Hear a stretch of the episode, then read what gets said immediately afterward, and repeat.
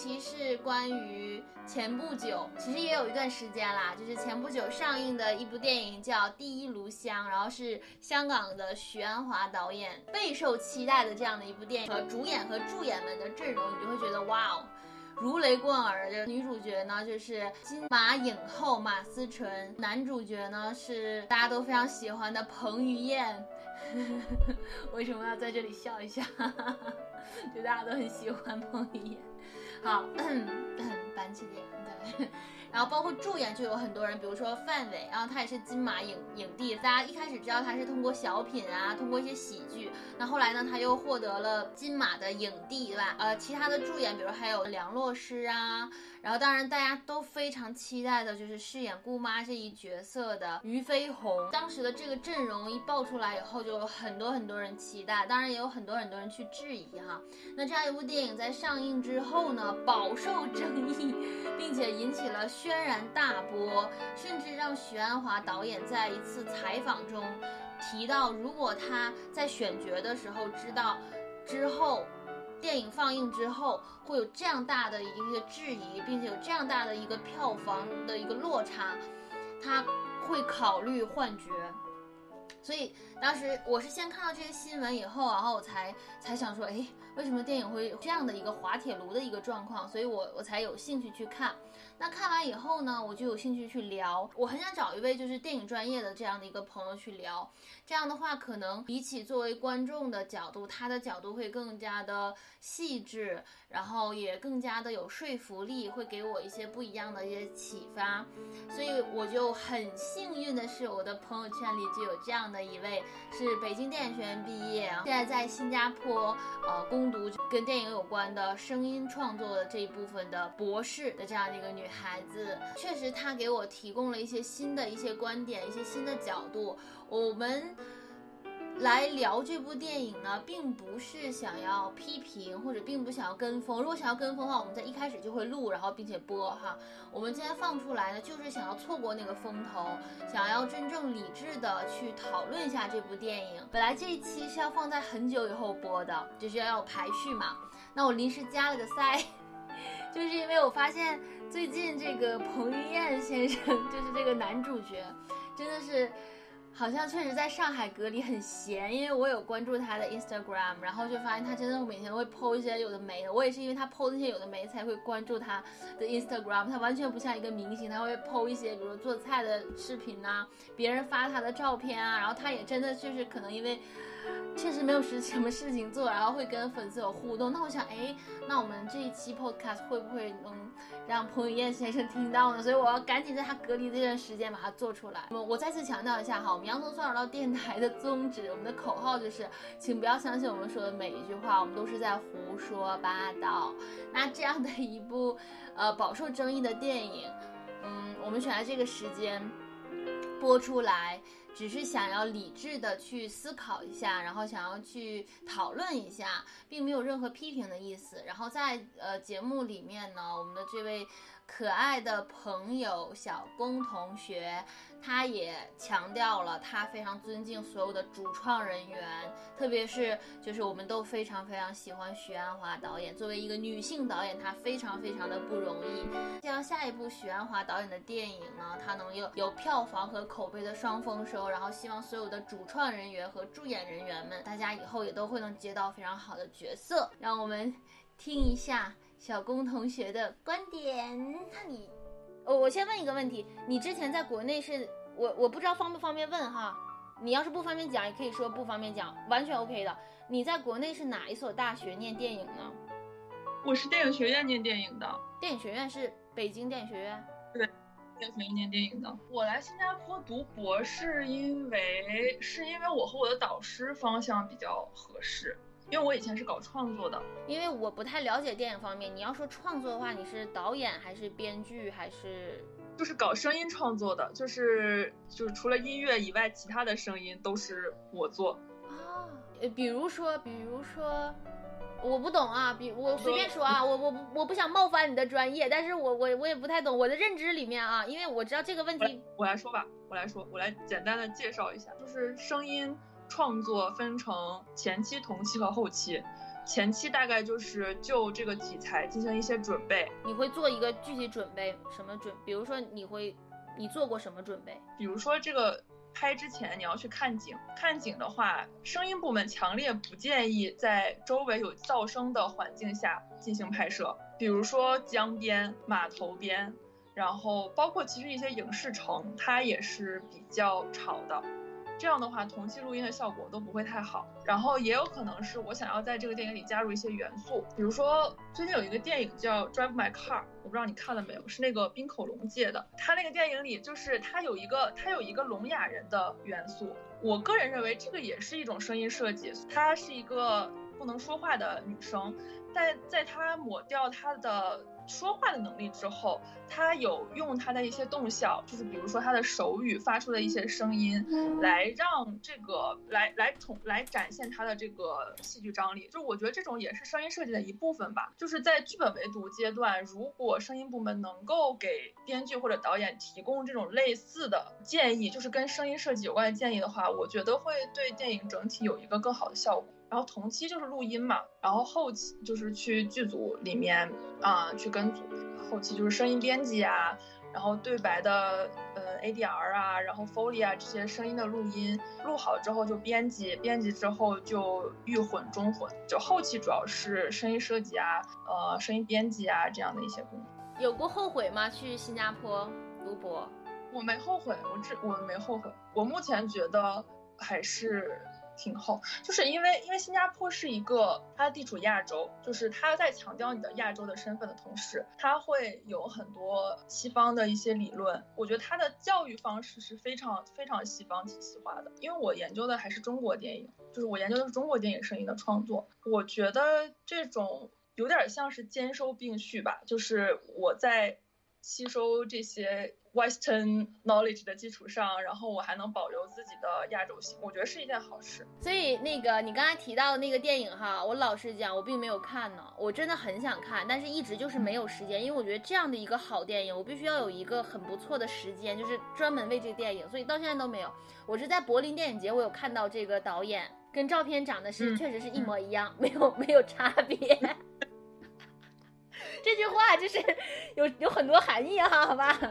Anyway，然后也是这部电影前两天就是刚拿下这个，它有很多奖哈，你看它获了这个奥斯卡的提名，对吧？现在还不知道具体的什么成，呃不不知道具体的这个结果哈，但是有提名就很不错。导演本身他也是很厉害哈，所以他被邀请变成这个德国这一年刚结束的柏林电影节的评委哈，他是评委之一。日本。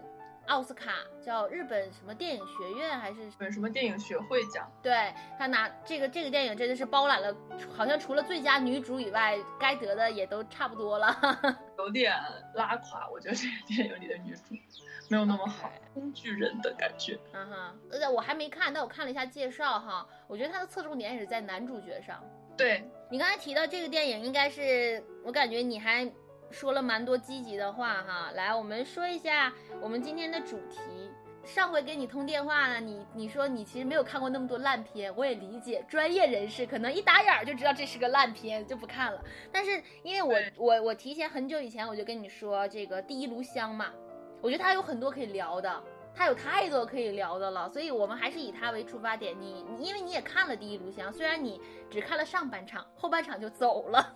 对，我觉得。不行，我太累了。那天看到最后，我觉得我不想再我人生中的时间了。哎，你看你看到哪里了？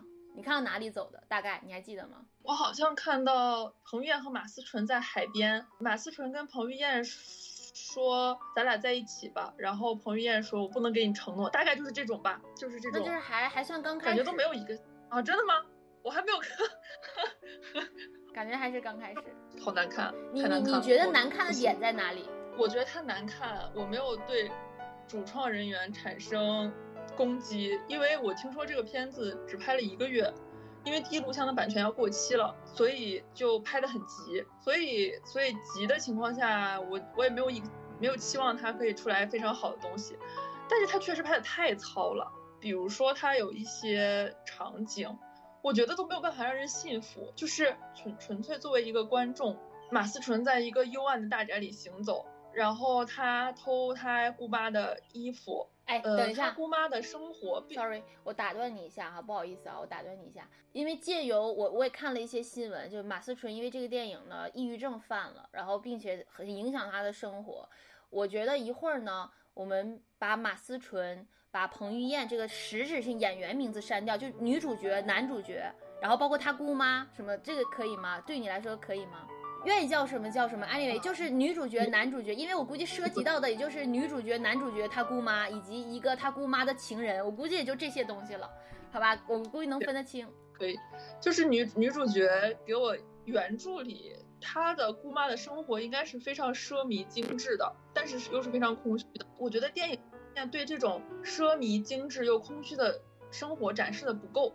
比如说，他姑妈的衣服并不像我想象的那么好，那你得找郭敬明然啊后。就是郭敬明在道具这方面确实下了血本的，就是虽然他的电影很烂，但他的道具是是是过关的。我我我觉得他那些奢侈品确实有营造出那种郭敬明那个很多奢侈品，我听说是他自己的，也就是说不需要走成本，嗯对吧？那他自己就接了。但是我相信这个，我相信《第一炉香》的这个导演许鞍华导演，他应该没有那么多的奢侈品可以赞助。就是不够。然后我觉得，因为俞飞鸿不是不是俞飞鸿，因为姑妈太美了，所以俞飞鸿也确实很美看来也于于飞鸿也确实很美姑妈的美让我看来她的空虚是不成立的。啊就是如果我长那样，我四十岁，我我不会空虚的，对呀、不让人相信。这个整个电影就是很缥缈。这一点哈，就是姑妈这一点哈，你说她美，然后又不不空虚，这一点我认为是成立的。就只有这一点啊，你前面说的我我我我是 OK 的，就这一点，因为那个年代的女性可不是像现在的女性啊，四十岁老公不理我，我还能出去该干嘛干嘛。嗯，恨不得没老公，就像那个《爱情神话》这部电影里面，有钱有闲，老公失踪，不要太灵哦，这是那个《爱情神话》里面的那个台词，对不对？嗯，那个年代，那个是女人是要靠男人活着的，然后男人往往都是现在的男人不也是吗？得到好的了，就就就就上外面找野草吃了，对吧？所以我觉得他的空虚，我个人是成立。但你说服装道具没有营造出一种奢靡感，这个确实是这样的，没有让我觉得很有钱。他的空虚不成立，是因为他去勾引的那个就是银房演的那个人，嘴巴嘟嘟那个人，对对，对初恋那个就是算是小初恋吧，可以叫初恋吗？应该是可以的。啊，他去勾引小初恋，他一勾引就勾引到了，就是他一勾引就勾引到了，然后小初恋又那个迷得神魂颠倒，然后然后我甚至觉得小初恋和姑妈的那种性张力要比男女主之间的性张力要更强烈。我这里猛点头。缺乏这种该有的这种高低的这种。按理来说，如果他想说姑妈最后去勾引了男主角，他应该要营造出一种姑妈饥不择食，姑妈强人所难，姑妈饥渴难耐啥没有。对，姑妈饥渴难耐，但是但是我觉得在前面动动手指就过来了，是吗？不够。对，就是首先前面姑妈不够惨，我其实还挺喜欢那个男主的妹妹的，就我觉得她很漂亮，她我觉得她是唯一一个在这个电影里，就是她看起来像是那个年代的人，其实她那个小初恋也也可以，但是剩下三个人我不知道为什么，就总感觉好像和其他人有点格格不入，尤其是男主，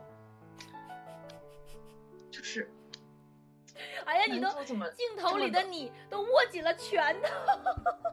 这个男主以后不要再演这种脆弱书生，就是他可以演一些军人。你觉得不合适的点是因为他其实一身的肌肉吗？那种古铜色，很那个很硬朗的那种脸庞，你是觉得外形不合适吗？就是他太精神了，没有一个文人是有这种精神气儿的。所有的文人都是，也不是所有吧，就是至少在民国那个时期，我们看到的文学，所有的文人或者是书生，他都是带有一种悲剧色彩的。嗯就是他都是，比如说像鲁迅，他觉得很绝望之后，他就开始批判这个世界。就是他整个人，他也他这个精神也不是像男主角那样健身，我就蓬勃向上。就是他他整个他不是这种状态，他带着一种对对于时代的担忧。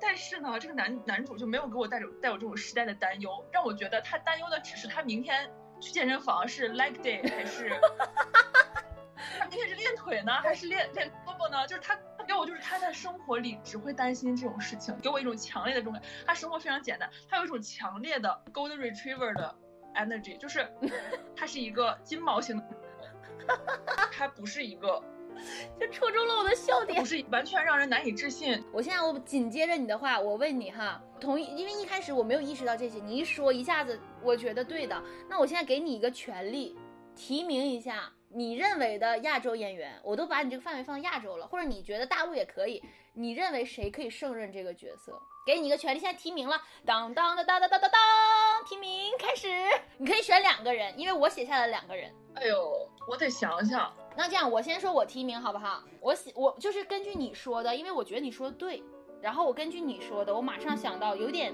这种书生气息，有点忧，有点带着家国情怀。因为你你说对呀、这个角色虽然电影里没有表现出他是一个悲剧角色，但其实他是一个悲剧角色。嗯悲剧不一定要死，不一定要嗯受伤，不一定要怎么样，但他就是个悲剧角色。那我写下的两个人啊，这这两个人也不是悲剧啊，我我我只是从电影出发，两个人是积极向上的哈。我写下了陈坤和胡歌，当然他们没有那么年轻了，但是我认为他们身上依然有少年感。OK，、嗯他们俩我觉得是可以的。我会觉得王传君可以。王传君，哦，对呀、王传君，哎，真的，王传君可以的，真的，而且他身上有一但是种但是王传疯了的感觉，就是他他可以，而且他和女主也是搭的，就是就是因为女主比较高嘛，王传君也比较高，我觉得他俩可能是比较搭的。其实我有点想看张宇演这个角色，张宇，哎，我不认识张宇，哎，真的好不好意思哦、我不认识张宇张宇是演那个《我不是药神》里边那个黄毛，啊啊，我知道了。我知道了，我知道了，那个我我知道是谁了，我知道是谁了啊！这个啊，他不光演了这个，他还跟那个好像是跟周冬雨吧，又合作了一个跟疫情有关的，并且也是在一个某一个很不错的一个电影节有这个不错的成绩哈。传统上好像不太合适，但是我就想看他演这种角色，就是一种恶趣味。好，你刚才提到这个勾引女主，然后呢，你要说什么？我是想说，就是这个电影如果它不是《第一炉香》这个小说改编的，那我觉得男主去勾引就是那个仆人、佣人和他在女主身上饥不择食，我觉得都是合理的，因为他身上就有一股这种荷尔蒙颇为丰富的这种气质，就是就是我觉得是合理的。但是他是《第一炉香》改的呀，感觉就和原和原著相去甚远。然后这个片子它除了除了男女之外，它的其他的这些细节，比如说它的选景、它的呃台词，它其实都是还是还是按照原著的这个气氛来构建的。比如说它有一个花园，好像是不是？我记得有一个场景是有一个花园，这花园远处有一个洋房，然后他们就在这个场景里，然后就大概就是在这个场景里，姑妈第一次想要勾引她的小初恋，这个男女主第一开始走的比较近，就是都是在这个场景里发生的。但是这个场景是一个具有强烈的民国特色的场景，然后男女主就有点在这个场景里是突出来了，就是他们和这个场景格格不入，就给我这种这种感觉。就是我其实挺喜欢女主的，但是她为什么就演不出那种，我也不知道。就是我觉得虽然女主犯了抑郁症，你你哎，等一下，等一下，应该等一下是一个，你喜欢的是女主这个演员对吧？而不是女主这个她塑造的角色，对不对？我挺喜欢这个演员的，因为我看过他大学毕业的时候演过的一个小短片，就是毕业作业给那个中传演的毕业作业。我觉得当时他非常有灵气，当时差不多就是那个时候他开始和周冬雨演那个左耳嘛，然后黎巴拉什么这不是些，就她我觉得跟周冬雨演的不是左耳，对对哦对七月与安生七，月与安生。当然，我会觉得他后期的这些电影角色、影视作品，我觉得他是很努力在完成。但是我个人觉得他，因为你看他爱看张爱玲，我就不爱看张爱玲。我张爱玲是一个非常，我觉得她是一个非常重要的作家，女特别是女性作家，她非常厉害，她非常重要。但我看不了张爱玲，因为我不是那种优柔寡断的人，我不是那种，我是一个多愁善感的人。比如说我在跟你打电话以前，我刚哭完一场，因为我突然想到我的毕业音乐啊会。然后我就想到我会离开我的教授，我就哭了。我是一个多愁善感的人，但是我不是一个优柔寡断的人，我也不是一个腻腻歪歪的人，所以我没有办法看张爱玲。但是马思纯能看，她爱张爱玲，她太爱了。她的那个性格，我个人呢，我认为她太在意周围人的眼光和话了，她太在意了，所以他没有办法很好的心无旁骛的做一件事情。你有没有做过那个 MBTI 测试啊？没有哎，我不太相信那些东西。Sorry。我没事没事，我是我会觉得马思纯是一个非常感性的人，有些人是真的会在意周围人的看法，嗯他既敏感，他在敏感的基础上，他又在意别人的看法，这种其实会影响到他本身的心理健康的。对，但其实往往也是这些人会成为一些艺术家。我我我我是这样，我以前也是，比如说我以前发一个朋友圈，我就会很焦虑，会不会有人点赞，会不会有人讨厌我发的内容？我以前真的是这样。但是呢，我觉得一方面是跟德国有关，一方面是跟我的专业有关。我的专业是需要我保持一个最大化的理性。对我们的专业，其实我觉得是需要更多的理性而非感性，因为它是一个现代艺术了，它是一个现代范畴的东西了。我觉得它锻炼了我，所以我现在就变成了这个样子。以前我真的会因为这些事情受影响，但我的本性哈，我慢慢发现我的本性是不在意别人的，所以我也很快就不在意了。OK，我们说回到这个呃女演员上，那我再给你一个权利吧。反正你你你不是说你刚才不知道这个马思纯这位女性演员，一个很有灵气的演员，为什么没有完成好这个角色吗？那我再给你个提名，来吧，你可以再提名女演员，你觉得谁胜任？哎，你要是饿的话也可以吃啊。没有没有，我不饿，我会觉得年轻的胡杏儿，你这个提名不成立，胡杏儿又不能返老还童，除非你说现在的胡杏儿，你得提一个马上就能进组演的。胡杏儿现在有另一种气质，就是她。演技依然非常好，但是不能再演二八少女。胡杏儿也是可以去演姑妈，是不是？对，胡杏儿也可以去演姑妈，可以去，她可以，她没有她没有俞飞鸿那么漂亮，但是你又感觉她，她是那种媚一点的感觉，然后站在那儿，你觉得她就是有有一种气场，我觉得跟她的身高跟她的体型也有关。然后再一个是胡杏儿当妈妈了，她有身上那种母性那种强的那种感觉，我觉得是有的。当然，我觉得俞飞鸿其实完成的也很好了。俞飞鸿身上就有那种，其实俞飞鸿没有，但是他这个角色塑造的有一种，就是东北话讲妖道，你知道吧？就那种。俞俞飞鸿，俞飞鸿被我的朋友形容为像演的像一个老鸨，但是这个角色的设定也是一个贵族的老鸨，在我看来，在这部电影的设定，他真的是老角色，在书里是真的是老鸨吗？但是电影里面的设定好像就是一个老鸨，只是在贵族就是有钱人家里混的那种老鸨而已。就潜意识把自己已经当成一个老鸨了。好，来，除了胡杏儿，还可以谁演女主？我觉得周也如果演技过关的话，周也是可以的。哎，你这句话啊，周也演技不过关是不是？完了，马上我们这个 podcast 一下火了。那我再换一个。我我其实非常喜欢周也的颜，而且我觉得他是可以演好的。他在那个就是他演那个孩子妈的那个那个那个那个那个电视剧里，我还忘了叫啥了，就是他演的有点过于疯癫了。周也如果有一个导演可以把他就是给他调整一下的话，我觉得周也是可以的。你一说周也啊，本来我是没有提名的，但你一说周也，我就有提名了。我觉得张婧仪可以的，他俩同期。谁？张婧仪，你可能不知道，他没有周也，你他没有周也那那么多的流量，他没有那那么多流量。他演那个，你看过那个《风犬少年的天空》吗？然后呢，之后张婧仪又演了一些其他的角色，我没有太看，但我认为她身上的气质，《第一炉香》的女主哈，一开始是那种很纯的那种，不谙世事，但内心其实是很躁动的。然后包括那种嗯，生活其实她是向往的，然后那种心计，我觉得张婧仪的脸是看不出来的，但是她可以用演技来概括，我觉得他演技是很好的，可以的，可以的。张婧仪和王传君和彭于晏就不是很配了。那那个那那个就是男主角就得变成尹昉了。我觉得尹昉和张婧仪可以。对对对，我也觉得他还可以。你这样，你到现在还你你还能有一个就是说不要求他再添什么？因为你刚才说胡杏儿要年轻一点，然后周也要提高一下演技。你有没有那种上来就能演的？如果没有，我们也可以进行下一趴。但是我还是想听有没有上来就能演的那种。现在这部电影哈。交给你来，你来指导了。你必须得找个女演员了。那我就找我的朋友们来演。哇，反正是玩资方的钱。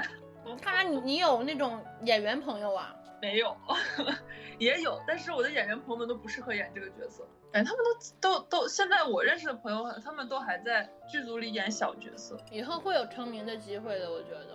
就是或者不一定要成名吧，有很多演员，我觉得他们还是有这种演员本身的那种职业的追求。他们也不一定非要成名，但他们希望演好角色，所以我希望大家都能得偿所愿。我们刚才说这个电影哈，你觉得还有什么让你觉得是烂的地方？我已经说的挺多的了，整体，我不相信吧，就是 我不相信，就是我，我就是这种心态，嗯，看的一部分，嗯，你觉得故事情节呢？我觉得情节还可以啊，但是他他好像是没有没有改编台词，对吧？就是把那个原著里的。文本直接拿来用了，好像是，我觉得这点我不是很支持。就我觉得多少还是要改一点的，因为他有时候念白的时候确实听起来不是很像人话，就是他不能完全的就转一下就就直接就这样做了，不太好。那你觉得这部电影的声音方面呢？因为你是专业是跟声音有关嘛？你觉得他的声音怎么样？哦，不咋样，就他的音乐都特奇怪。真的，他的音乐都特奇怪。但是你不是做音乐，你不是说你的专业是除了音乐其他的声音吗？怎么说？就是我会混音乐，就是就是在最后中混的时候，我会把这个音乐混到这个电影里。所以我觉得，就是一个电影的音乐还是挺重，就是不是挺，它确实挺重要的，就是对于它整体的声音风格还是有很大的影响的。他这个音乐有时候就是有点像鬼片，你记得吗？我跟你讲啊，我听音乐哈，你不能用我的想法来看电影音乐了，因为我们，你如果让我去评电影音乐，我如果跟你说一个特别烂的电影音乐，我认为拉垮的，比如说我现在可以给你讲一个，马上给你讲个例子，拉垮了的电影音乐就是张艺谋的《影》，我很喜欢那部电影。因为那部电影，我自己写了我自己的一个 theater 作品，给了我很多启发。但是那部电影音乐我真的觉得特别拉垮。那部电影音乐就是一个非可是大众会很喜欢的一个电影音乐，很有中国风，做的很有旋律化，但我很讨厌，我觉得太没有特色了，我觉得太拉垮了。我觉得这不应该，因为这个中国风是人们后期总结出来的一个中国，听着好像像中国，但是真正的中国风，特别是古乐，特别是张艺谋那个电影的那个时代，可能是春秋战国吧，具体时间我忘了。那个年代怎么可能有这么旋律化的东西？我觉得太拉垮了，太不合适了。但是大众会觉得这个很，所以你问我，我的专业从我的专业角度看这个《第一炉香》的电影音乐，我都没有印象，因为我觉得它可能没有那么烂。在我的那个专业，我觉得电影可能没有那么烂。哦，我都没有印象了。现在挺喜欢影的那个声音的。我是说他那个音乐，他有一段音乐，特别是在结尾的那部分那个音乐，就是他弄得很俗，一下子就把这个飘逸的东西。这个氛围感全破坏了，我当时想，嗯，可以，你们搞去吧，跟我也没关系。嗯，说回第一炉香，你刚才提到一个性张力，这个不是我计划内的。性张力这个词是近年来很频繁出现在电影圈的一个东西，而且我觉得我们中国人用的很多，可能是因为我们中国的电影没有办法真正去表现性，没有办法真的用那种镜头，对，没有很逼真的让你觉得是性。所以我们开始需要性张力，就是说，当然中国人也确实喜欢这种就是暧昧一点的、隐晦的美，对，模糊一点，这个我也很喜欢。所以，但是性张力的话，这个对演员、对导演，甚至对编剧，就会要有一个非常高的一个要求了。它不能直接表达，至少要让你觉得悸动了一下，对吧？作为观众的一个感受。那作为你来说，就像就是算是一个专业人士的话，你会觉得这个需要点什么？在电影上来讲。我觉得这个东西它不是一个存在于电影里的东西，它是一个存在于现实世界里的东西，就是只是我们把它可能会搬到电影里，或者搬到戏剧里，或者搬到某些艺术中来使用的一个东西。这种东西有点像是，有点像是爱情的前兆。这样说起来好悬哦，就是他们两个之间，男女主之间，我觉得是没有的。我记得有一场戏是。那个女主在那个房间里，然后男主爬窗户过来找她，然后他们两个就，就我觉得他们两个之间是没有那种在你面临爱情的时候，你觉得他俩之间有爱情吗？我觉得他们俩之间很难说是有爱情的。对啊，对，性张力就是一个让你感觉这个东西好像是爱情的东西。比如说银纺和姑妈，他们俩之间我觉得是有的。你说性张力还是爱情？性张力是是有的，对，是有一种。他们俩之间你能感觉到银纺的那个角色，小初恋的那个角色，他是非常渴望要这个姑妈，然后姑妈也是很对对对对对，就是他俩之间是一种，所以我觉得这种就是我觉得在产生了这种信号之后，两个人才能才有可能能发生爱情嘛。但是也不是说每一次有性张力就是一定有爱情了。对，想要表达出性张力的话，需要点什么。好，以上就是我们第二十五期的全部内容。第二十五期再一次强调，我们对于电影导演以及主创人员、助演人员，所有跟这部电影相关的人员，我们。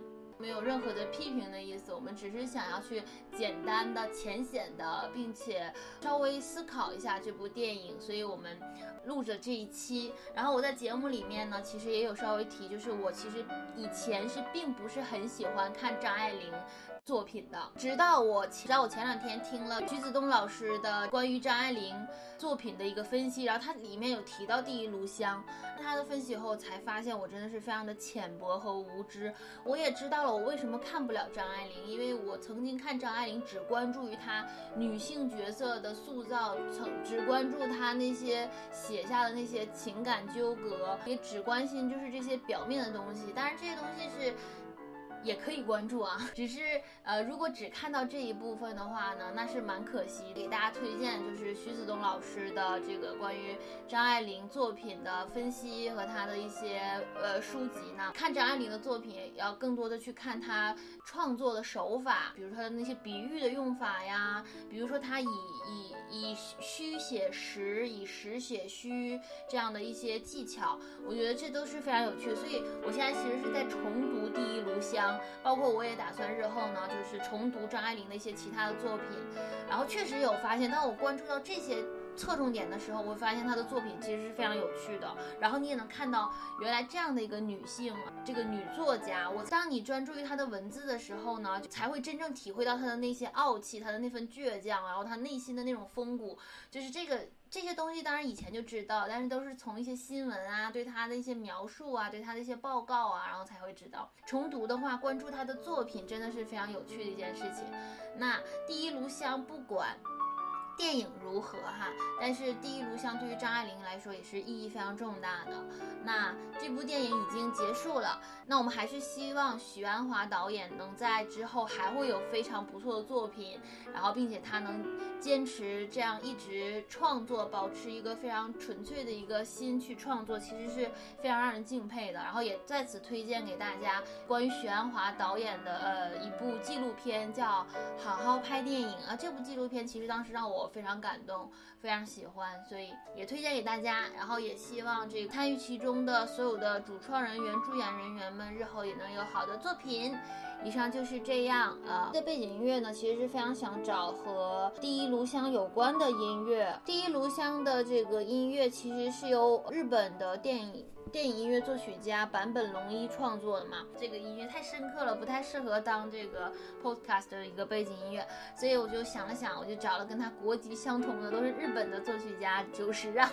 对，然后久石让其实有好多好多很出名的音乐吧，但是我选了一个还蛮算是相对来说比较小众的这样的一个背景音乐，然后但它是由这个。B B Piano 的这样的一个 UP 主翻弹的音乐的小品，对 B B Piano。然后我是觉得我自己好像在版权上面做的不够，所以希望要着重强调一下。今天的背景音乐是日本作曲家久石让的 Spring 春天，但是这个版本是由一个叫 B B Piano 的 UP 主，然后在那个哔哩哔哩，然后其实我是在 YouTube 上发现的。我们来稍微的收听一下吧。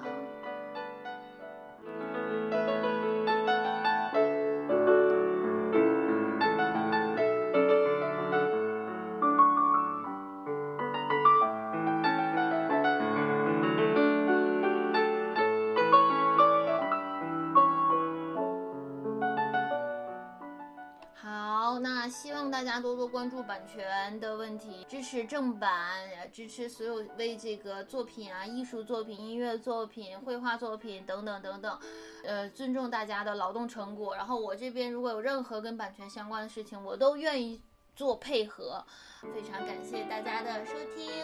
我们的关于第一炉香的这样的讨论并没有结束，我们下一期还会更新关于第一炉香其他的一些反思，包括宣传呢，希望大家多多期待。然后也谢谢小龚同学对我们的帮助，也非常谢谢他的所有的想法和他的观点。啊，我跟小龚同学，我们当时录制了。不止第一炉香哦，我们还有录制关于东亚文化的一些反思，我们然后包括我们对于其他的一些，包括他，因为他在新加坡嘛，然后他也跟我讲了新加坡他眼中的新加坡。那我觉得新加坡也是非常非常有趣的一个国家。还有啊，具体的内容等我们到新关于新加坡的那一期，我们再更多的讨论吧。好，以上就是我们全部的内容。然后今天更新的这一天呢，是德国的复活节，其实是整个西方的这个复活节。那么。祝大家复活节快乐，For Austin。那我们中国人是不过复活节，对不对？那就祝大家，嗯，有一个非常美好的星期日的夜晚，然后星期一大家活力满满的工作，然后以后也期待着能和更多的喜欢电影的朋友们一起聊电影、聊音乐、聊艺术。以上就是全部的内容，谢谢你们的收听，拜拜。